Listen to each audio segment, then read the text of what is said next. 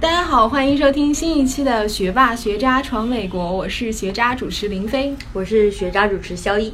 肖一真的是很久没有出现在我们节目了，最近在干嘛？赶紧跟大家汇报一下。啊，最近工作比较忙，直接是加班狗的节奏。那 都一直没有出去玩？对，没有。嗯，那你有最近有出去玩的打算吗？呃，现在在计划中，所以这一期我们要不就来讲讲关于玩的东西啊？对，趁着学霸们都不在，我们这些学渣赶紧来讲一讲出去玩的事情。对，那呃，为了配合我们主题呢，今天请到我们节目当中呢是一位旅行达人，他真的去过非常非常多的地方，去不完全统计，他应该去过。多达十六、十七个国家，而且都是属于那种背包旅行、深度游的 旅行达人。所以呢，我们先请这位旅行达人遗忘来给大家打声招呼吧。嗨，大家好，我是遗忘。嗯，我来自于北京，我毕业于北京市第五中学。后来高中毕业以后呢，我就来到了美国。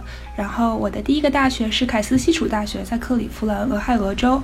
啊，大一的春假呢，我去了阿姆斯特丹的一个交流的项目，让我发现其实世界上有很多不同的地方。然后我很想去啊，更多的去了解一下。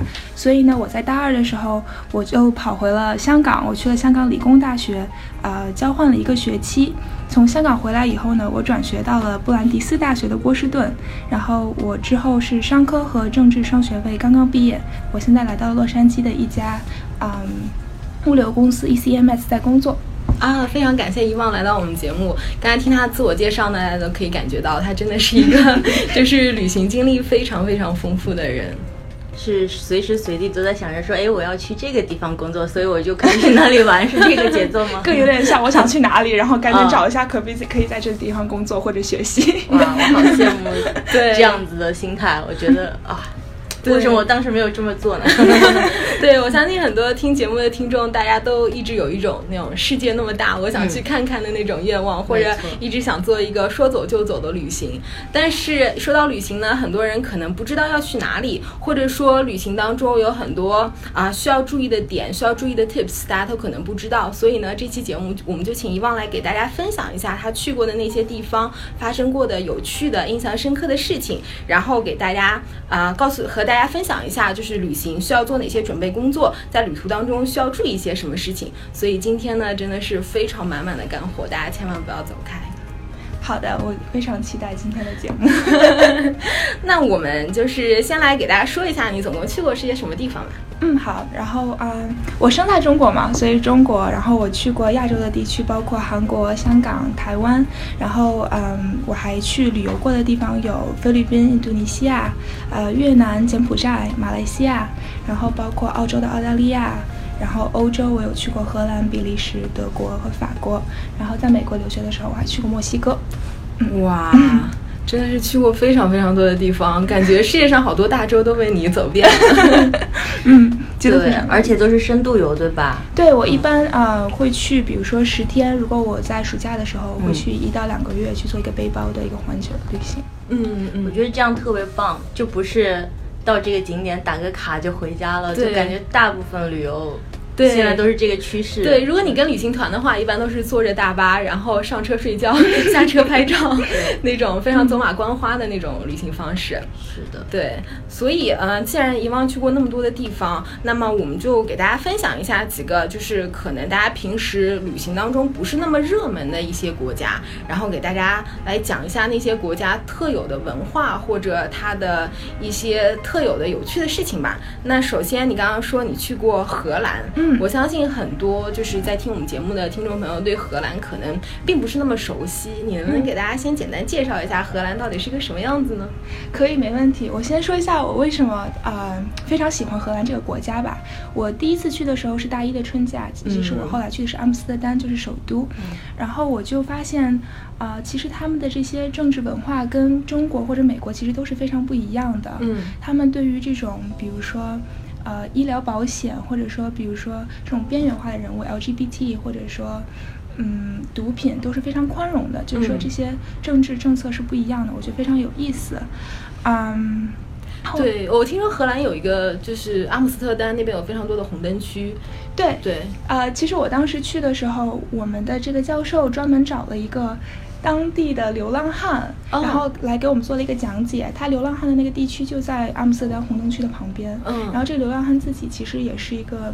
就是 drug addict，就是是一个、啊是一个毒贩，呃，不算毒贩吧，但他之前有吸食过可卡因啊这些，嗯但他现在就是戒毒了以后，他想就是说带大家去了解荷兰的这一面，嗯所以他就会带着我们就真的去走，就说红灯区，他们其实对这些呃妓女是非常保护的一个政策，他们都是非常安全的。我觉得就是说非常的不可思议，嗯尤其是在中国，可能这些事情都是违法或者说没有人被人所关注的。对，所以政府对此也抱是抱着一个宽容的态度，然后民众对此也非常开放和接受。对对他们说是最安全的一个地方，在阿姆斯特丹。那就是他们文化的一部分，完全就是不是一个差异性的一个群体，完全就是一个好像一部分民众吧。对，我觉得大家的心态是去接受的心态，而不是一种排斥的心态。而且我觉得政府是说想让大家都变得非常的安全，而不是说这些人你做了这样的事情，那我就要把你剔除在外的一个感觉。嗯嗯嗯，对，这其实这也是一种策略嘛，就是你与其呃不断的去阻止这样的事情，让这样的事情发生在地下，发生在黑暗处，你还不如把它放到明面上来，有政府的管制，可能会对民众更更安全吧。对对，没错，我非常对对同意你的说法。对，那你刚刚说到了荷兰的红灯区，那我们现在来讲一讲荷兰普通民众的生活吧。你在那边生活了这么久，你觉得那边是一个什么样的状态？好，呃，之之后其实我又去过荷兰，我去过五六次。嗯、我的男朋友之前生活在荷兰的格罗尼根，啊、啊它是一个荷兰的其实蛮小的一个城市。一般大家说到荷兰就会知道阿姆斯特丹、海牙，但其实还有一个城市叫做格罗尼根，我真的非常喜欢这个城市。嗯然后，嗯，它一般是因为它其实非常靠近北欧，它在荷兰的最北边，所以在冬天的时候其实是非常冷的，而且没有就是很多的日照。嗯然后我记得我当时有一年的圣诞节是去那里，然后我就觉得非常的抑郁，因为每天就三四个小时、四五个小时的日照。哇，而且！对他们那边所有的人，而且都骑自行车，就是也没有什么出租车，然后就是公共交通也不是非常的发达，然后天，然后大概是零下就是五六度这种，然后所有的公交车就停掉了。然后大家就开始骑车，就特别可怕，而且他们的骑车是非常，他们是非常认真的，就是说他们有这种规则，就是说骑车是要在呃自行车道上面，然后你往左你要打左手，然后往右你要打右手这样子。嗯，我觉得比较有意思。哇嗯，那不管是下雨下雪，大家都是骑着车对对，他们觉得很正常，他们每个人骑车都不需要用手的，都是就是空着手这样子骑，特别厉害。嗯，那然后我们经常听说荷兰是郁金香之国嘛，你在那边有见到过很多郁金香吗？我第一次去阿姆斯特丹的时候，其实我也听过别人这样子讲。对，然后我也真的有看过很多的郁金香，但其实如果出了阿姆斯特丹的话，就其实没有那么多的郁金香了。所以其实我觉得它有的时候像一个吸引游客的一个 噱头，然后就是大家都说啊，荷兰有郁金香，嗯，但其实并没有那么多。对对对，嗯还有比较有名的食物是什么？就感觉那一块儿，在我印象里都没有什么好吃的。呃，其实真的是这样子的，就是说，其实大家不会说荷兰特有的一种餐啊，像印度餐没错或者中国餐这样子。然后我当时我男朋友就跟我讲说，荷兰人每天吃的是土豆，其实是对很无聊。他说有一些土豆，然后有一些就是蔬菜，然后再加上一种肉，一般就是食物是这样子的。嗯但他们会有一些呃比较有特色的这种小吃，比如说呃有一种小吃叫 croquette，然后就是它是炸的外面，然后里面是那种 cheese 包着的，啊然后我也吃过，它会在每个便利店都会有，就是温在那里热着，然后你可以就是放进去 quarter 钱，然后它就可以我们就可以拿出来吃。嗯，就那种油炸 cheese 吗？对对对对，嗯我觉得还蛮好吃的，你下次可以试一试。嗯 嗯，然后我最爱吃的一种东西是腌，就是腌的鱼，然后它是生的鱼，然后腌在一起，然后它叫 harding，然后就是你把一些洋葱放在里面，这样子拌着一起吃，我觉得也非常的好吃。然后当然还有就是他们的一个东西叫 strip waffle，然后就是说是一个 waffle，然后它浇一些酱，就是甜的酱，然后大家也非常的爱吃。嗯嗯，我觉得荷兰可能最有名的是他们的 cheese，他们的奶酪就真的是大街小巷全部都是奶酪，而且每个人都特别，每个每一餐都有奶酪在里面。是吗？对，哇，感觉是北欧标配。对，是北欧人都特别喜欢奶酪。对对对，那总的来说，荷兰应该是一个非常休闲，然后慢节奏的一个国家，是吗？我觉得真的是这样子的。其实这也是我当我特别喜欢这个国家的原因，就是尤其是在荷兰，其实你看不到很多的阳光嘛，大部分的时候都是阴天。所以如果有一天就是阳光明媚的话，你就会发现所有的咖啡馆就是全部都是爆满，然后大家就坐在外面，然后而且他们叫 people watching，然后他们会坐在一排，然后他们看着街外，然后大家就一边看着就是来来回回的人，然后一边喝咖啡。哇！而且我好喜欢这种 people watching，我必须要坐在那边去体验一下，就很有小资情调那种感觉。真的真的，就是你一边放空一边喝咖啡，然后你可能来再再看看路人，就对。而且不仅是周末，就是周一到周五，有的时候你会发现天气好的时候，我说大家都不工作的嘛。对，可能荷兰的就是福利真的是非常的好。对，嗯，对。啊，刚刚说到咖啡馆啊，嗯。我就想说，是真的咖啡馆还是那种咖啡馆？因为荷兰不是有一些咖啡馆是专门卖一些迷幻蘑菇之类的吗？哦，对，呃，其实分三种，就是真正的我们说的这种喝咖啡的咖啡馆，他们一般会叫 cafe，然后如果是卖就是迷幻蘑菇的这种，他们叫 smart shop。然后还有一种我们说的荷兰的那种，就是带引号的咖啡馆，是叫 coffee shop。嗯，一般你说 coffee shop 就说明你可能是要去买一些大麻呀或者这些。哦，是吗？还有这样的套路？没错，我记得我有个朋友第一次去荷兰的时候去 coffee shop，他就说 May I get a coffee？然后他就说。人家就看他说：“ 你是傻瓜吗？就 coffee shop 里面其实没有 coffee，真的，你要不要来块大麻蛋糕？这样，没错，对对。而且还有很有意思的一点，就是我们说可乐，其实我们会说 coke，嗯，对。但他们就是不一从来不会说 coke，他们会说 cola。如果你说 coke 的话，他们会以为你是在就是买买毒品，是真的是这样子，对。哦，我觉得这这个的话，就是如果要去荷兰的听众，大家可以注意，一定要注意，还有一些套路，嗯。那刚刚说到荷兰，相信大家对荷兰也有一个大概的了解。然后，以往你刚刚提到，其实你去过非常非常多东南亚的国家，嗯，包括啊泰国啊，然后越南啊、柬埔寨啊、马来西亚等等之类的。那你能不能给我们大致讲一下你在东南亚旅行的那些线路呢？好的，呃，其实是因为呃，像我之前说的，我去香港就是交换了一个学期，然后我在香港理工大学的时候，其实就认识了很多就是从各个国家过来交换的学。学生，嗯，然后，嗯，很多欧洲人啊，或者北美的这些学生从来没有来过亚洲，他们就非常想去每个国家都走一遍，嗯，而且可能交换的时候大家也不是很认真的在学习，经常一个周末可能翘掉一天的课，然后就跑出去玩了。嗯，这边给大家八卦一下，就是怡旺和她男朋友就这个认识。对，其实是因为他呃从荷兰来香港交流，然后我从美国去香港交流，然后我们住在同一个宿舍楼里面，然后嗯。所以我是去过，我这样子是是我去的菲律宾是单独去的，我是在嗯 Easter 的时候去的，复活节复活节的时候去的。然后复活节香港是放七天的假，哇，对，然后再加上之前和之后的一个周末，后来我就等于去菲律宾去了十几天。呃，我非常喜欢这个国家，因为我觉得其实它跟我们普通意义上的这种，就是去一个美丽的小岛啊，然后就是去晒太阳的感觉是不一样的。然后我们当时去了，呃，一个水稻田的一个城市，它叫做 Banawi，它在马尼拉，就是首都旁边，大概要开十个小时的大巴车才可以到。然后我们就会感觉，就是说其实氛围是完全不一样的。每到晚上大概六七点太阳下山的时候，整个这个城镇就是完完全全的安静的，就一点声音都没有。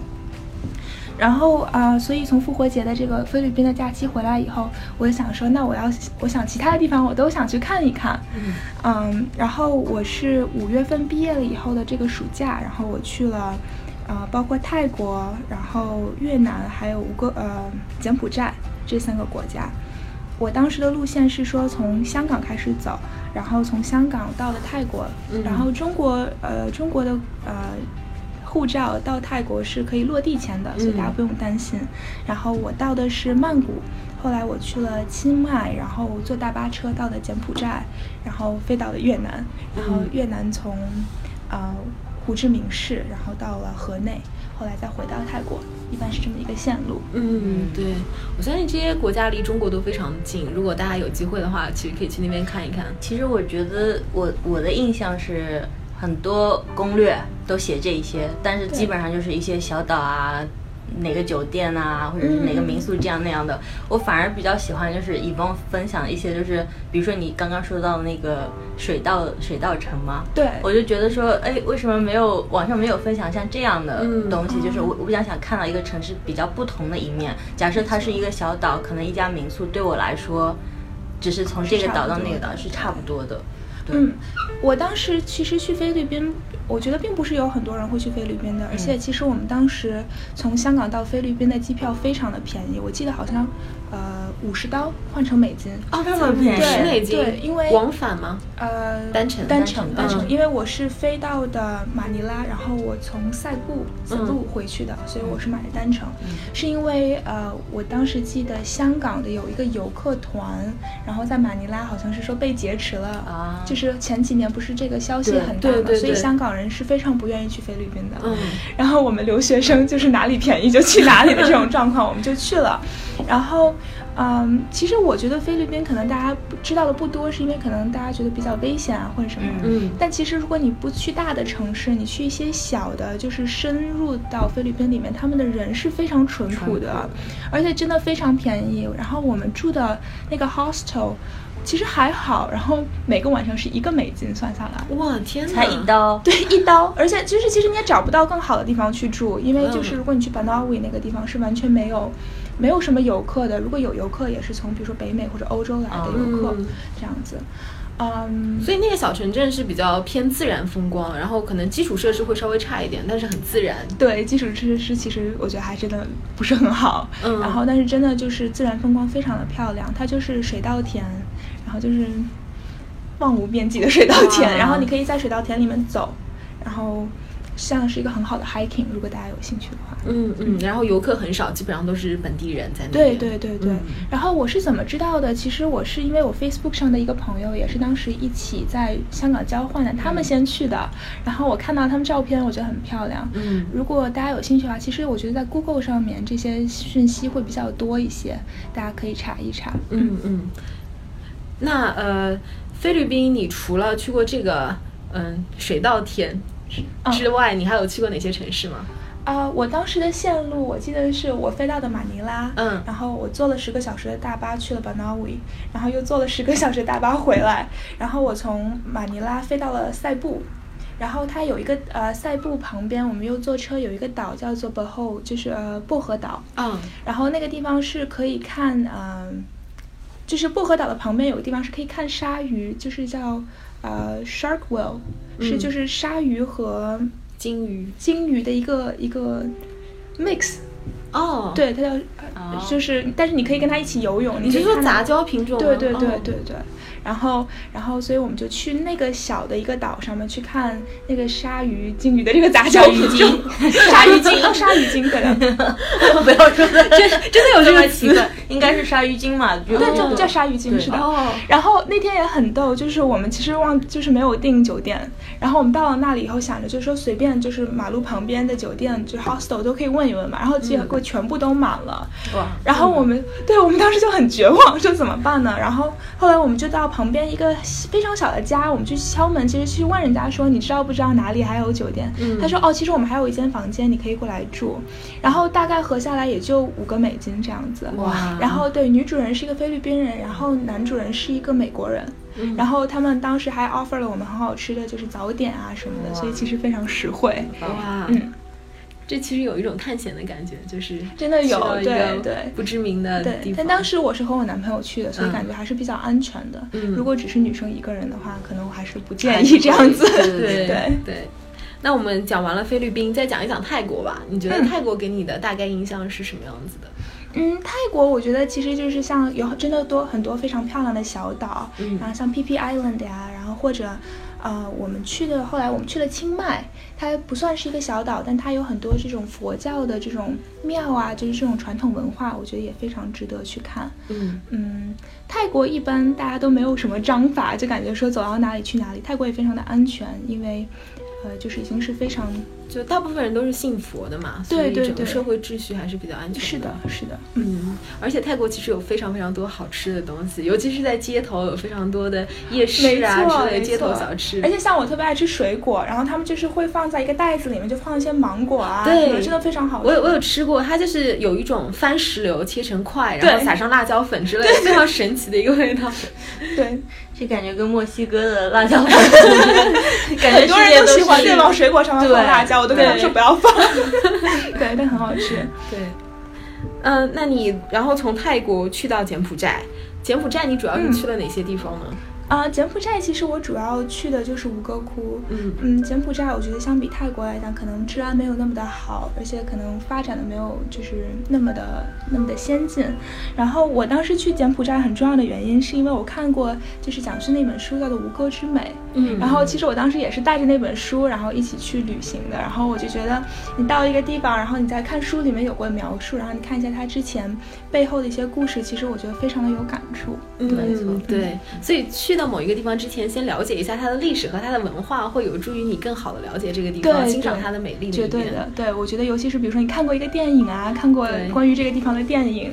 我记得我当时去啊台湾的时候，我去了一个地方叫做九分啊，对，所以我也是看过那个电影。然后日本的一些很多动画都会讲这个地方，然后我就看到这个电影，再去这个地方，其实感觉是非常不一样的。嗯，对。那呃，然后你从柬埔寨飞到越南。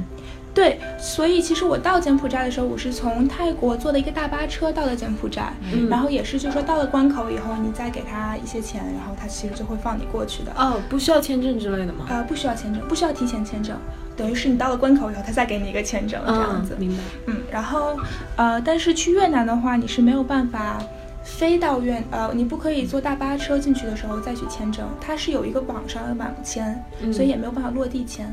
但是也是就是交一些钱，他就会给你打印出来这么一个签证，然后你放在你的护照上就可以了。嗯，然后我到了越南以后，我先到的是胡志明市，就是之前在越战之前叫西贡。嗯，然后就越南的首都嘛，嗯志明市。对，嗯对。然后我非常推荐他那个地方有一个越战的一个博物馆，所以其实。嗯，很多人都说它不是非常公正，因为毕竟美国输了，所以那个博物馆里很多都是讲的，就是说美国人怎么虐待就是越南啊这这样子。但我觉得其实看一看还是非常有意义的，很震撼。对。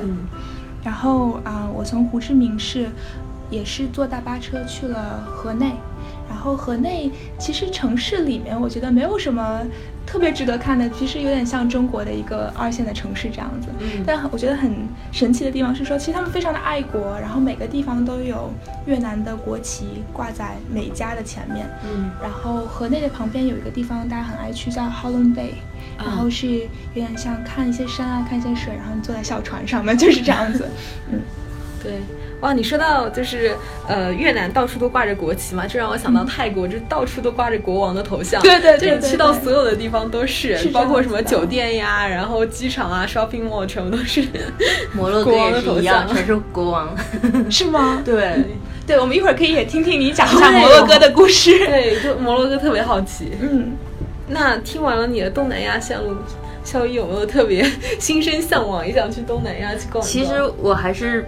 比较想要去那个水稻城，因为我就很喜欢看那种很安静的一大片的那种景，而且没有很多人。因为我现在出去玩的地方，我就觉得就是人多，到哪儿都人多。我们比如说想要看安静的，都是要早上五六点起来，然后我们去玩的时候就是早上尽量就五六点起来看那个安静的城市。对，真的是这样子的，就是很多的时候，大家问我最喜欢的地方是哪里，我会说菲律宾，然后大家都非常的不理解。但其实我去那里的时候，嗯。因为我们也是，就是等于像背包客一样嘛，拿一个书包，然后其实这样子就走了。然后到了那里以后，其实也没有什么特别多的章法，也没有说攻略，真的告诉你一步一步是怎么走的。真的有点像，就走到哪里是哪里。然后当时就是去订旅店，其实网上也完全没有什么信息。然后我们就大概知道，哦，我的朋友之前住在过这个旅店，说去了哪里再找吧，就是这种感觉。对，嗯。然后就是我们租了一辆那种小的那种大踏踏车。嗯。然后，然后就是你跟他也是就商量一下，说你包包车。车，我们包一天多少钱，然后跟他约定好说，哦，我们要在这里见。他其实不来，你也真的没有什么办法。嗯，但是就是坚守一个诚心吧，就说你相信他会来，他相信你会在那里等他，就是这样子的。嗯。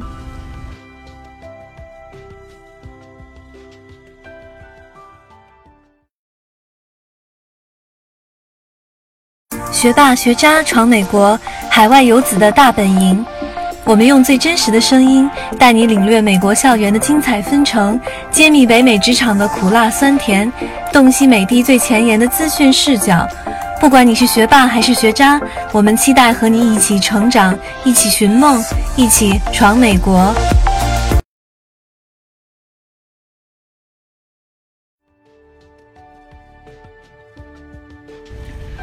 那呃，我相信在听我们节目的很多听众，可能就是人在美国或者对美国比较好奇。那遗忘你其实也在美国去到过非常非常多的地方，就是你比较，就是如果有听众朋友想来美国玩的话，你会比较推荐哪些线路呢？嗯，好，就是啊，其实我觉得最传统的线路一般就是东边的话，就是比如说从华盛顿 （Washington D.C.） 走，然后走到费城，然后走到纽约，再走到。呃，波士顿这一般是大家都会走的一个自驾游的路线。嗯，然后西边的话，我不确定，可以林妹来介绍一下。西边其实我们三个都很有发言权啦，因为都在西边就待过很长的时间。对，然后如果想走一些不寻常的线路的话，这条线我们之前是计划过的，后来我没有走。就是从波士顿我来洛杉矶的时候，本来我们想说横穿美国，然后但是呃最后我没有走，但其实应该还蛮有意思的，大家有兴趣的话可以看一下。嗯，我去过的地方里面，我非常喜欢的。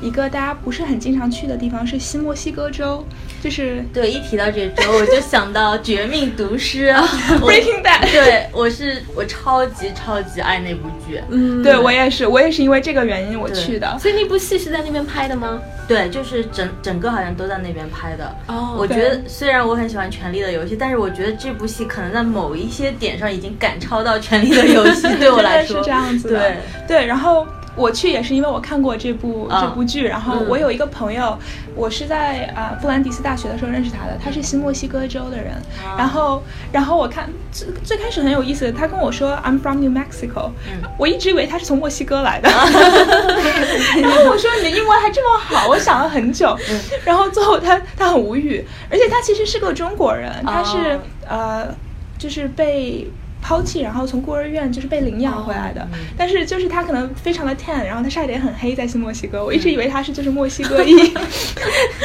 他知道以后要疯掉了，这同学崩溃了都，对他真的很崩溃，然后之后后来就变成了我们一个就是 inside joke，然后就是我们一直在笑这件事情。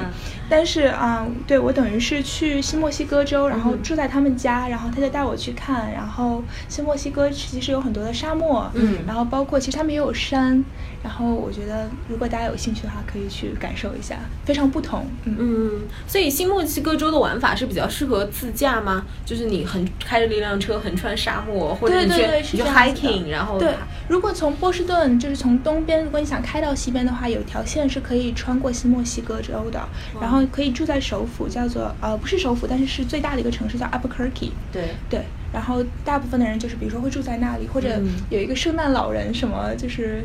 开始的地方叫 Santa Fe，对对对，这两个。哦，所以现在老人叫 Santa 是因为它来自于 Santa Fe 吗？不一定，不是的，不是的，但是对 对，但是就是这两个是比较有名的城市，然后大家会住在这里，然后就是去周边啊看一看。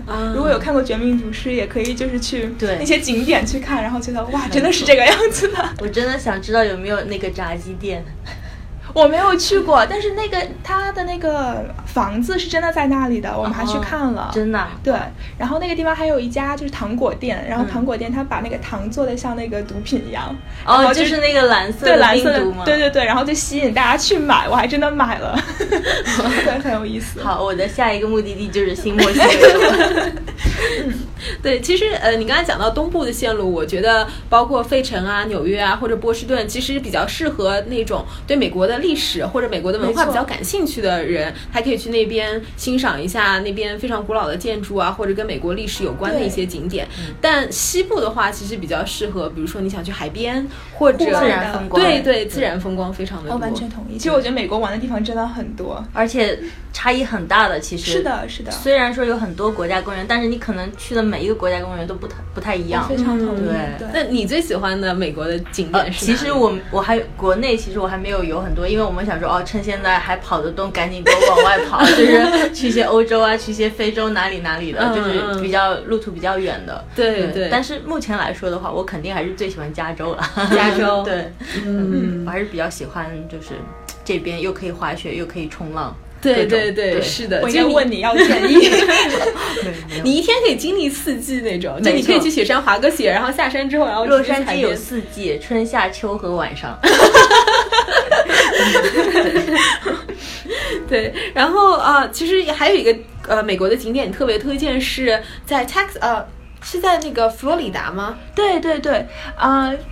这个我觉得很多很多留学生也是走走过这个路线的。其实我觉得也非常的漂亮，就是飞到迈阿密，在佛罗里达，然后从佛罗里达租一辆车，然后到呃美国最南边的小岛叫 Key West，嗯，然后整个这个线路大概开车的话要开六个多小时，嗯，但中间你可以停一下，就是它有一个国家公园在中间。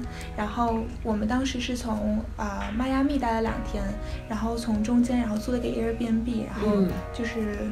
观赏了一下这个国家公园，那个地方就是它，你可以去 kayak。然后你就可以像划船啊，在那个国家公园里面。然后从这个地方到 Key West 大概要开三四个小时。嗯，所以其实大家都会说它很美，因为它就是一条公路，然后两边都是海。哇！但其实你开三四个小时看同样的一个，对，看无聊。其实也也真的很漂亮，但有的时候会有点塞车。哦，对，还还会塞车那个，对对，游客很多的。因为你只有一条线嘛，整个这个高速就是这边两条，然后那边两条，塞车了你还出不去，对对对，你就塞在那里了。然后，但是很多人都喜欢去 Key West，因为它是公呃是零号还是一号公路？一号公路的最南边，南边，最南边。对，所以很多人都会愿意去那里拍一张照。嗯。但如果我如果有人愿意去的话，我建议其实他们不一定一定要住在 Key West。嗯。它其实旁边有很多 Key，然后它那些小岛就是也不是小岛吧，但他们伸展过来的这些酒店其实更便宜，而且其实我觉得海那个海水会更好一点。嗯，非常漂亮。其实一号公路真是一条很神奇的公路，可以通到 这么南端，对吧？对，嗯。其实我不是很了解，所以一号公路是从加州，然后我觉得就是一个整个整个海岸线是贯穿美国的吗？呃，这个我不不不是百分之百确定，但是我觉得能到这么南端的话，如果是同一条一号公路的话，那就是非常厉害的。嗯，对。美国其实有几条公路特别有名，一号公路、六十六号公路，对，六十六号是。母亲之路吗？Motherland，对，我们还去过那个，真的就很旧吧，就是那个公路，你你就觉得说啊，没有什么维修，而且路边上那些加油站都是已经废弃的，就好像拍电影拍什么毒贩，好像拍那个什么。哪口啊那些，经常在六十六号公路旁边看，就那种荒凉破败的感觉，荒凉破败感，但是就就还是很震撼，而且经常有一些开摩托车的经过，就是哇。那种很高的架起那种哈雷啊之类的，就还还蛮帅的。哇，嗯，我听说有一条公路是世界上最孤单的公路，就是笔直一条路通到底，那是哪条公路？那个我就是能看到一个山一样的这个形状的，对吧？对，我不知道那那应该也是，但这感觉好像也很有名。对，嗯，对，蛮有名。然后啊，最后我们再来讲一讲美国的阿拉斯加吧，因为感觉非常多人都想要去那边看一看极光。可以的啊，我阿拉斯加我是大一的，呃，感。圣诞节的那个寒假的时候去的，嗯，然后所以是就是阿拉斯加其实算最冷的时候嘛，嗯，所以其实它夏天和冬天是完全不同的。我有朋友是在就是夏天的时候去阿拉斯加，其实你就会可以看到其实很漂亮，有山，你还可以看到就是有有绿色的这种植物啊。但是在冬天的时候，其实就是完全是被雪覆盖住了。然后我们当时在阿拉斯加的，就是还订过一次出租车，来的一个出租车是一辆大皮卡，然后就是真的就是民风非常的不一样。然后嗯，我们在阿拉斯加其实也非常有意思。当时我们所有的我去的所有的朋友，我们都没有到二十一岁，我朋友大概都当时是十九岁、二十岁这样子，所以其实是不能租车的。嗯，但是其实我们当时预定了一辆车，不是一个非常大的牌子，他说可以。但我们到了阿斯拉拉斯加以后，他就从来没有给我们过来送车，这个人就不见了。然后我们就没有车，然后我们想怎么办呢？然后呢，我们后来就想。就是那种小的租车公司，在美国，其实你是可以租一天，然后就是帮你运家具那种。对，啊，这种是不限年龄的。哦，没错。所以我们其实是租了一辆就是搬家的那种，就是大面包车，然后后面其实还是没有座位的，然后有两个人就在后面，就是连座位都没有。然后就是大雪天，天呐，你们太强，真的就是非常厚的雪。你说的是 U 号的那种搬家车，就是 U 号。哇，那种车挺难开的耶。对，而且其实我的那个朋友，他只有他一个人有驾照，当时。他一个人开，然后他也从来没有开过这种车。我当时真的就是祈祷，就是说生命安全。但真的非常有意思。然后我们四个人，然后我们在阿拉斯加就是。一定要会开车，而 所以我在这里就是跟大家讲，就如果想去阿拉斯加的话，第一是一定要会开车，第二就是说一定要确定你到了二十一岁是可以租车的。嗯嗯。因为阿拉斯加每一个景点其实离得都是非常远的，你是不可能让别人去送你。嗯。而且在美国的这种包车的服务其实是非常贵的，就是随随便便就是七十刀、一百刀这样子，真的非常心疼。而且开车技术一定要好，我觉得在雪里面开车真的非常难开。听说某一条公路是非常危险的，就阿拉斯加的某一个国家公园的那。个公路我忘记是哪一条了，但是这个冰川国家公园吗？呃，我忘记具体是哪一条，但是听说是非常危险的。对，就是雪真的非常大，尤其是比如说从南方过来的朋友，可能真的没有经历过的话，要提前做好攻略。但是冬天的时候真的非常的美，我可以就是。嗯，我有一些照片，我也不知道怎么可以跟大家分享一下啊，可以在我们公众号上发一下。对对，配合这期节目，我们会发一篇公众号的文章，然后里面会放非常多遗忘在世界各地旅行的照片。好，就真的非常漂亮。然后我们在一个有一点像民宿，就是也不算 hostel，因为它比 hostel 稍微好一点。然后民宿，然后你就可以出了门以后，你就躺在雪里面，就是就是。满眼望去，真的就全部都是雪，然后你抬头看，就看见很多很多的星星，然后就是还可以看到冬天是可以看到很明显的极光的，就是绿色的极光，很漂亮。嗯，我记得雷亚去的时候。呃，是租了一辆房车，所以他们一路走一路住房车。他跟我说，那个感觉太爽了，而且好像还在那边钓鱼，钓鱼以后寄回来啊。对，他可以钓到鱼寄回来。然后他说他那个鱼他吃了好久。哦，对，我记得他有一期专门讲国家公园的时候提到过阿拉斯加国家公园。对，他是夏天去的吗？还是我不记得是哪个季节，但是他说那时候好像正好是熊。就是三文鱼回流什么的，然后那个就可以看见熊在那边捞鱼什么的。对，因为我们冬天去的话，其实就是河上面全部都冻了很厚很厚的冰。然后我们当时有一个阿拉斯加老爷爷就帮我们，他有一个电钻，然后他就真的是钻出来一个洞，然后就是那种冰钓。然后而且特别不公平，我的那个洞可以钓出很多很多的鱼，结果大家就要跟我换那个洞。然后他们就说我们换一换，因为就只有一个洞嘛，然后一个人坐在旁边钓，他们就把我的洞拿走，可能是。是因为这个鱼正好鱼群在下面，有可能，真的有可能，就是真的，每过十秒钟我就可以钓上 十秒钟一真的就非常快，就一直这样子钓。哇，对，然后我们那天晚上就大家一起，然后吃烤鱼，然后也很开心。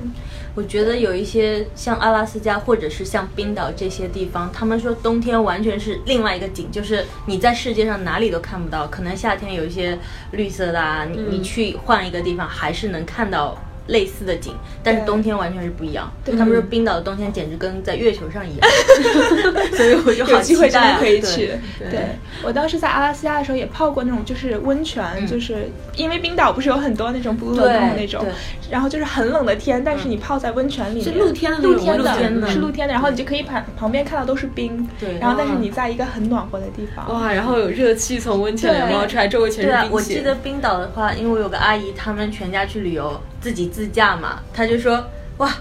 到这个地方就有一个牌子，上面一个人蹲在那边，好像有一个波浪的那种。他就说这个就是一个温泉，又可以泡了，就天然的那种。哇！我记得我之前在香港的时候，我有一个来自芬兰的朋友，他跟我讲，他们冬天最喜欢，因为芬兰也很冷嘛，然后他们最喜欢的活动是说，就是在他们有个桑拿屋，然后他们蒸一下，然后跳到那个 对我有看过一些电，就是纪录片是专门讲这个的。对，我觉得真的非常有意思。然后就是跳回，然后再跳回，就是再躲回桑拿屋。我觉得那个。需要非常强的体，我其实问过他们，我说你们不冷吗？他们说其实一点都不冷的。就是他们觉得，就是说，尤其你桑拿蒸了一下以后，嗯就是完全其实没有想象中的那么冷。那这样应该皮肤会超好的吧？对对对，我觉得可能是这个原因。特别紧致，就在冰水里面泡过。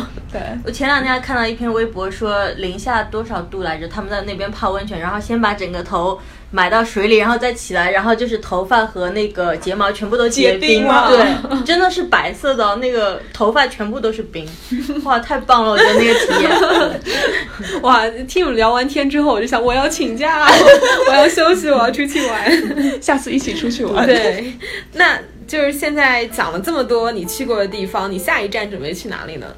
啊、其实我非常想去南非，然后我之前也有同学去交流的时候去的是南非，然后我看过他们很多的照片，真的非常漂亮。嗯，而且南非可能虽然它在非洲，但是它其实是发发展的非常好的一个国家嘛，嗯所以很多人想，我想从南非开始出发，然后他们啊、跟我讲说，你可以租一辆车，然后就一直开到纳米比亚，嗯然后可以去看一些动物啊、迁徙啊、或者沙漠都非常漂亮。然后其实我当时也看过一张照片，其实它是一个我觉得是非常的震撼，也很有意思，就是说是一个 hiking trail，就是你可以去爬山，然后爬到山的最顶端是个浴缸。啊，就是它，而且它是悬在悬在山上的一个浴缸，然后是真的浴缸吗？对，我还查了一下，叫 Hawks Back，、啊然后就是大家有兴趣可以看一下，然后就是就是一个浴缸在山上，然后它是悬在外面的，所以你可以坐在那个浴缸里面，你再往下看，就是完全到底是谁谁把这个浴缸抬上去？我不知道，就是好像是一个很有名的景点，很多人都愿意去看。对，嗯，这是我下一站想去的地方。那你呢？你下一站想去哪里？新墨西哥州，我要去看我的那个《绝命毒师》。林没有了想去看的地方？嗯，我啊，我可能比较想去玻利维亚吧，我想去看一看那个天空之镜，镜啊对，那个超棒的。真的。但是据说住宿条件超差的 是吗是的，其实说真的，我觉得很多非常漂亮，尤其是没有这么多旅客的地方，其实住宿的条件都非常的简陋啊，嗯或者说非常一般。然后，所以你会看到，就是拍出来照片非常非常的漂亮，然后但是晚上住的地方真的是，就是背，后受了很多苦。照片照片嘛，都是。但我觉得真的，其实你慢慢的习惯了，其实你觉得这样也真的很享受的，就是完全跟住酒店是不同的。其实我觉得你出去玩还是应该去体验一下不同的。那你说你每次都到，比如说呃 Hyatt 或者是一个连锁的酒店，你你去的地方你就是完全一样，你可能每年去的都是这个酒店，嗯只是在不同的一个国家，那有什么意义？我觉得一点意思都没有。对对。嗯 那今天非常谢谢遗忘来到我们的节目，然后希望我们这一期，希望我们这一期的节目呢，能够给大家呃提供一些很好的旅行的 idea，或者帮助大家更好的规划自己下一次的旅行吧。嗯，好，嗯谢谢林飞。嗯，所以嗯、这就是我们这一期的学霸学渣闯闯美国，谢谢大家，再见。